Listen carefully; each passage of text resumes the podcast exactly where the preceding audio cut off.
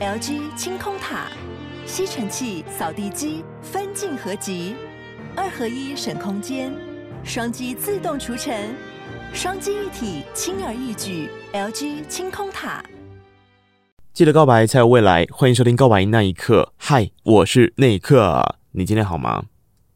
节目到现在开播一个月的时间了，我常常在想说要用什么样的方式能够跟大家多有一些些的互动。嗯，我想透过每一次的专访，你可以在这当中感受到一些情感连结，或是在你难以入眠或是有点宿醉的时候，都可以用这样子的舒适。调性来让大家的耳朵得到一种释放情绪的空间嘛。但是在这之外的时间，有没有更多是我可以跟你聊聊天的时候呢？可以的话，我希望我接下来能够努力的让自己一周更新两次。除了原本跟创作者访问的一集之外，我也可以播出一些时间来跟你聊聊天，说说你的故事，当然也要说说我的故事。好啦，不过像这样子的企划，从一开始的时候势必要从挖掘自己开始嘛。我就在想，那我要先跟大家说说我的什么故事呢？嗯嗯嗯，好，干脆先从我是怎么辞掉公务员开始好了。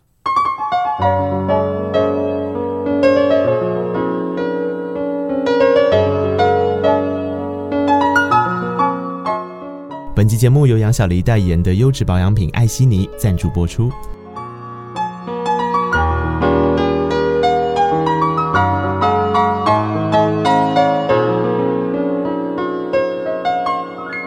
在节目开始之前，我觉得必须要先做一下这个月的留言整理。呃，很多朋友在 Apple Podcast 上面会留言给我，那我都有看到。我觉得趁这个机会也来跟大家聊聊天，聊聊这些留言。更重要的事情也是提醒正在听的你，赶快啊上去 Apple Podcast 跟我真情告白，拜托了。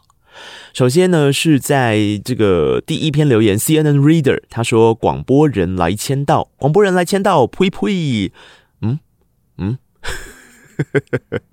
好，谢谢你啊！再来是 Let's Take In，他说：“嗨，那一刻，那一刻对我来说就是按下订阅那一刻的时候啦！太好了，感谢你，订阅很重要。你看现在排名都还没冲上去哦。”机制到底是什么呢？据说就是跟你的订阅数多寡、跟你的评分多寡，还有跟你的节目互动性跟点击率多寡有点关系。所以为了让节目被更多人看见的话，拜托你了，麻烦你了，跟 Last In 做一样的事好不好？评论、订阅五颗星。追光者他说：“从告白到告白那一刻，期待更多感动瞬间被留住。”谢谢追光者啊，你是我的广播听众诶。告白是我以前的广播节目，算是我生涯至今很重要的一个代表作。那也是因为这样，所以当我转换到 Podcast 频道上面之后，我的节目名称叫做《告白那一刻》嘛。总之，谢谢追光者，因为告白这个节目对我来说很重要，如同我之前在童话里都是骗人的 Eddie 跟娜娜的访问那一集里面所说的一样，其实不是我带着节目走到哪里去，是节目带着我变成现在这个样子。所以非常谢谢从以前到现在都在聆听的你。呃，这个是 Shin Peach，他说呢，那一刻必须推，希望你持续在你喜欢的道路上前进。我会的，我会的，也谢谢你一路的聆听。Kate Hoya，他的标题是神秘客，他说喜欢 slogan。好的，我想很多人一定都记得 slogan，因为他会在每次节目的一开始跟大家见面，对吧？如果你现在还不知道，让我来再念一次给你听。记得告白，才有未来。茉莉爱姆，哇，他留超多的，好开心哦！感谢你。他说告白那一刻五颗星吹捧，他说很喜欢主持人那颗温暖的声音，谢谢谢谢，让我重新认识了受访者杨小黎小姐。我们会贴标签在别人身上，也会把枷锁放在自己身上。如果有一位好朋友能在关键时刻撕下你的标签，给你鼓励而不是怜悯，会让我们更有力量。这个节目莫名的给了我力量，好棒！五星吹捧，太感人了吧！谢谢茉莉艾姆。其实给更多人力量，或是给来宾力量，或是给自己力量。希望这个节目真的能够跟大家分享这样子的温度。SYC 台湾他说好声音不错过，支持一下好声音好节目，谢谢你。出马零二一零一三他说跟内科告白耶，他说谢谢你的声音在寒冷的夜晚温暖了我，再平凡不过的生活琐事也能带出泪水。期待下一集的内容。好，我继续努力。这种留言真的好暖哦。接着是 D D A A V V I I E E，嗯，他说通勤的人，感谢轩轩填补了通勤的乏味。好会叫我轩轩的，显然就是我认识的人，对吧？但他这个名字我还真不知道是谁。OK，总之感谢你了，D D A A V V I I E E。接着是最后一篇了。他说他是阿梅 Rose，他说那颗棒棒，主持人功力深厚，好会主持，期待下一次的嘉宾。太好了，太好了，谢谢你对于我的肯定。其实我真的是一个还蛮需要听听别人怎么说的人，因为我们都是在透过别人的眼中所看到的、所说的话，来慢慢的更认识自己一些嘛。当然，你也可以别人说的话随便听一听，自己做决定。这个我觉得也是很重要的，但是随便听一听，表示你还是有听啊，对不对？更何况如果是鼓励的话，那就认真听一听，开心的找到继续做节目的动力。所以啊，为了让节目被更多人听见，也为了让我自己的小小虚荣心被满足，正在听节目的你，麻烦了，评论、订阅、留言、评定、留，你可以到 Apple Podcast 一次完成所有刚刚所说的步骤。好嘞，回到今天的主题，我为什么要辞掉公务员？首先，我想要先跟大家说明一件事情，这个听起来很像是什么创业心法的周刊报道里面会出现的标题，对不对？但其实更多的主要还是在心情的分享啦，想跟大家聊聊说，诶，我自己离开舒适圈的那个过程是怎么去做出这个选择的？那选择之后到现在一个月的时间，我大概过着怎么样的日子，以及未来可能会面临到的一些挑战。那再者，其实我不算是一个典型的公务人员，因为大家想象中的公务员可能就是朝九晚五的坐在办公室，然后做着行政工作，对不对？但因为我分发到了单位是公营电台嘛，公营电台它本身是一个传播机构，拥有行政资源的传播机构，所以我到警广之后，并没有全然的做着行政工作，反而是在我很喜欢的广播工作上努力着。不过，我可以想见，要辞掉公务人员这一份身份，对很多人来说是需要勇气的。原因是因为公务人员他是需要透过国家考试才有办法考上的嘛。他考上之后呢，不见得是能够分发到你喜欢的单位，因为那有一点点像是大学指考。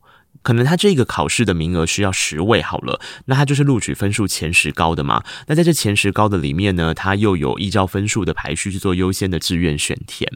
所以很多人会说，哇，辞掉公务人员需要勇气，是因为这样子的关系。但不管是不是公家机关，我相信一定有很多的听众曾经有过这样的经验。某一天你坐在办公室里面，你忽然间觉得，我为什么要花八个小时、九个小时，甚至更多的时间绑着在这里跟同事相处呢？特别如果你跟你的同事并没有那么愉快的相处的时候，哦，我觉得这是一开始我在面对我要不要继续待在这里一辈子一个很重要的关键点。但当然也很谢谢我所待的公务机关是公营电台，所以后来我是有选择权的。一开始我选择逃开了我的舒适圈，跑去当广播记者。可是跑去当广播记者之后，一来其实说真的，新闻不是我非常擅长的事情；二来是我自己也意识到，新闻记者有一个很重要的认知是，你必须要知道时间不是你自己的。什么意思呢？因为你没有办法控制新闻的发生，对吧？你虽然有办法。约略的知道哦，今天可能有哪一些行程要跑，可是有太多的未知数跟你的工作是绑在一起的，你其实是没有办法好好的去经营你自己的计划跟步调。所以我其实是非常佩服很多同业的，我觉得他们真的是为着新闻工作非常认真的贡献者，但。或许我真的还是比较喜欢做节目吧，所以当时我持续有着广播节目，但是我要跑广播新闻的时候，对我来讲是有另一个程度的压力。那个压力大到有一天我去看《灵魂急转弯》，它是一部动画。那这部动画里面的故事我就不爆雷了，可是它其中有一幕画面让我非常的感动。那个画面是主角终于意识到，其实能够感受到一片落叶落下来，阵阵的微风吹拂，是相当幸福的。我看到这一幕之后，我的心情非常的复杂。我忽然间有一个想法是，我想要开始认真过生活。那要讲认真过生活之前，得先回到为什么我之前不能认真过生活。首先，我觉得应该是要先回到我为什么要报考公务员。我想很多人报考公务员的原因可能会跟我类似。经济考量，对啊，因为公家机关稳定嘛，然后它相对的比较不会有这个常常要换工作或是有一餐没一餐的烦恼。那个时候我广电系刚毕业，其实正面临着普遍社会有一个很烂很烂，因为政策使然所导向的事情，就是二十二 K 效益。这个效益呢，当然会在电台发酵，原因是因为电台本身就不是一个多赚钱的单位。那一有二十二 K 政策出来之后呢，如果是社会新鲜人，你要走进电台里面，不管你是不是本科系，不管你有没有相关经验，你很难谈到一个超过二十四或二十六 K 的价钱。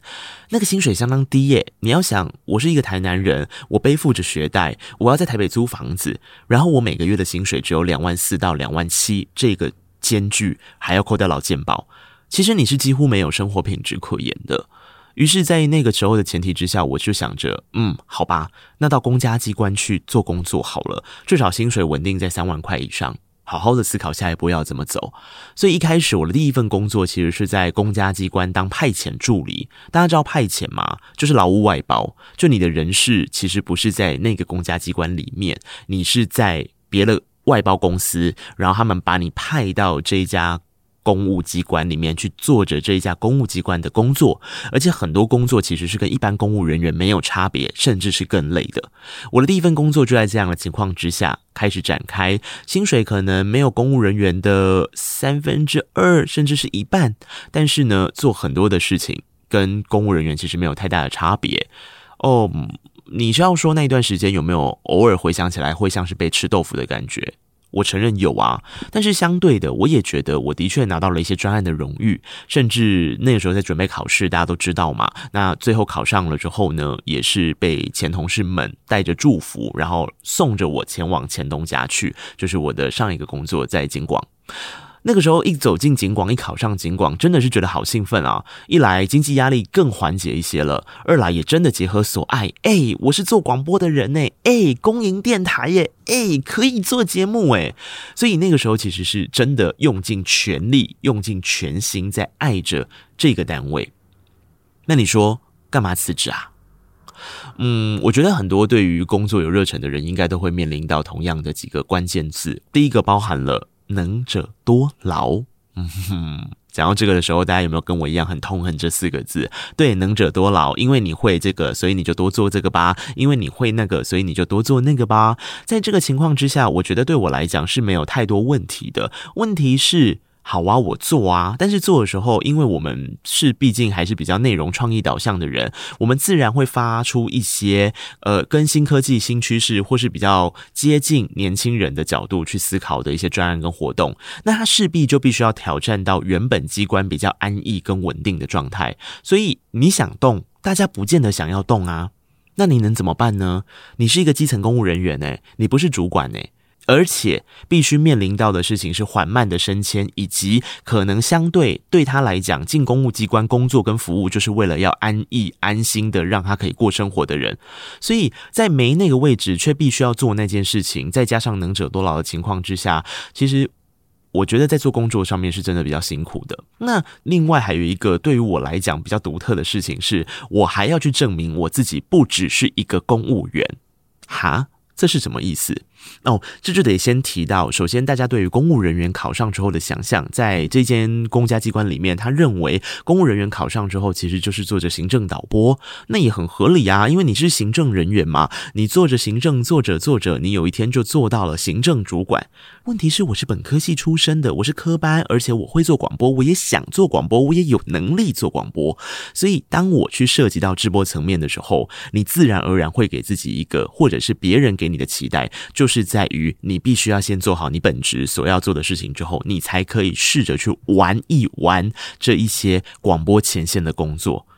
但这对我来讲其实是有点反过来的。我当时考进来的原因是因为我认为我有办法好好的经营内容，所以我想要经营内容。那如果经营内容久了，以一般公司的行号来说，诶，你就变成经营内容这一块的主管嘛。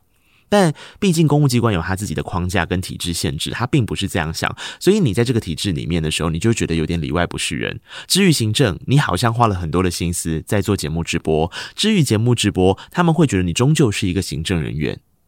那我到底是谁呀？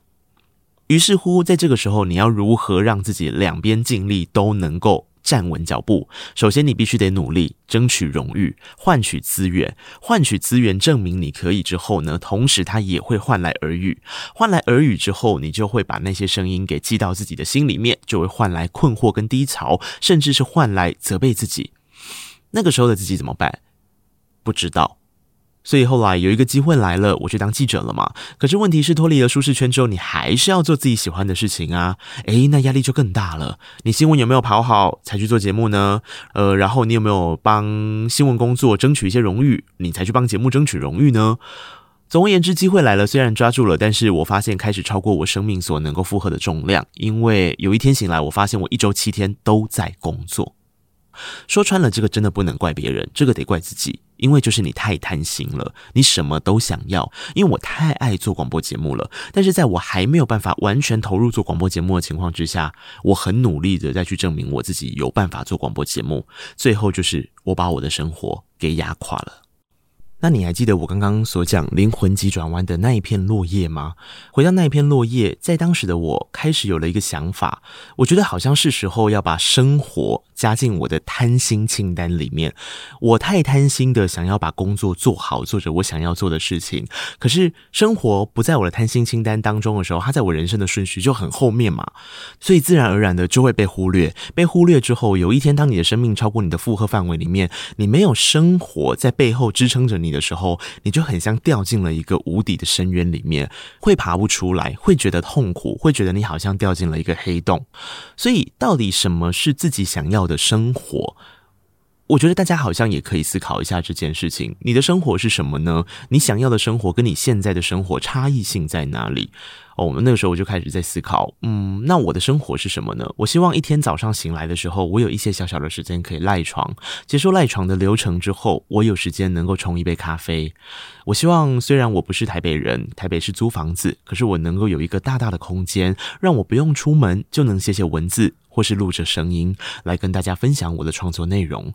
我希望我不要再把改天约吃饭呐、当成只是一种说说而已。我是台南人呢，诶，大家有看过那一个吗？就人他说台南人说改天约吃饭啊，就是真的想要跟你约吃饭，并不是说说而已。所以。我真的很希望朋友跟我说，你要不要去吃饭，或是你要不要去哪里玩的时候，我可以说好，走。然后甚至是如果我当下真的不行，我也可以挑出我可以的日期，而不是像我之前所过的日子那样，是跟大家说不行诶，我最近在赶专案，我要把时间留给工作，或者是我答应了。我也去了，但是我是很勉强的去。你有跟我有过一样的经验吗？你很勉强的出席了一个聚会，你很勉强的出席了一个旅行，然后你从头到尾都在划着手机，焦虑于工作上的事情。我不想要这个样子，于是我决定要尽力完成我刚刚所说的我想要的生活，我要贪心的拥有它。不过，我觉得也得谢谢我国中加入辩论社之后，以及一路到大学，所有课堂上面教会我的一个思辨。那个思辨就是我很喜欢做损益比。损益比就是你得到什么的时候，你失去什么，哪一个在天平里面会让你的重量相对的是比较重的？我想要把认真生活加入我的贪心清单，相对的，我一定会有失去吗？我知道我还有助学贷款要还，我知道台南人在台北生活会很辛苦，我知道大大的空间就会有着高高的房租，我知道失去稳定的工作就可能会大起大落，我知道跟朋友定期聚会就会相对的失去大量工作的时间或是成就感。所以到底要怎么选呢？很庆幸那个时候，在我人生非常迷茫的时候，我先做了一个决定，就是存钱。我自己开始有意识到的存钱，存到我至少可以没有工作也能够活个三个月到半年的时间，让我可以静下来，缓下脚步去思考我的人生。而且那个时候刚好又遇到了疫情。期间你出不了国嘛，你就先把原本出国的钱稍微存了一点起来，存了一点之后，诶，股市热潮又开始了。我跟朋友聊股市大概要怎么入场，也试着去试试水温。终于我存到了那样子的钱，而且在存到这样子钱之前，我也想要跟大家分享，我觉得当你有心要做一件事情的时候，宇宙真的会联合下来帮你。就在一次聚会当中，我跟我的朋友聊起了我打算裸辞这件事的时候，埋下了一个邀约。日后这个邀约还真的成型了，他让我有了一个不错的、还算稳定的薪水，可是我不需要成为一个全职上班族。他同时让我做着我很喜欢做的工作细项，然后有机会能够跟 Podcast 节目做结合。于是我就这样辞掉了公务员。说真的，这个过程我觉得下定决心的路上是非常辛苦的，但是我没有一刻觉得后悔。又或者说，我觉得我这个人哈，就是我做了一个选择之后，即便后悔，我也会再去选择比这个后悔更好的选择。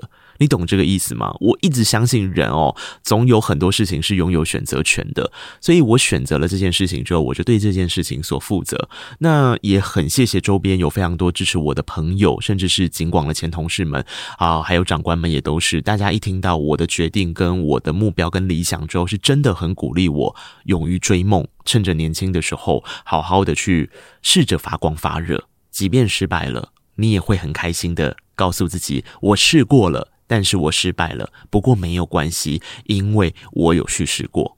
所以在这些过程里面，家人朋友的支持跟鼓励，还有你自己的肯定，我想这个应该是要离开舒适圈的时候很重要的一股能量吧。但是更重要的事情是。你说接下来会遇到的挑战会比较少吗？没有，一定是比较多的。你说接下来可能会有什么样子击垮我的事情吗？我相信也有的。我不知道脱离舒适圈之后的挑战是什么。相反的来说，我正觉得因为脱离舒适圈后有一些挑战，它让我的人生继续在滚动着。现在的我开始了我的新生活一个月了，我没有了正职工作，但因为前面的一些缘分，我还能够养活我自己。我搬了一个新家。离闹区稍微遥远，不过价格也觉得还 OK 哟。定期的聚会，但是也定期的运动。重点是我每一天早上都能够手冲一杯咖啡。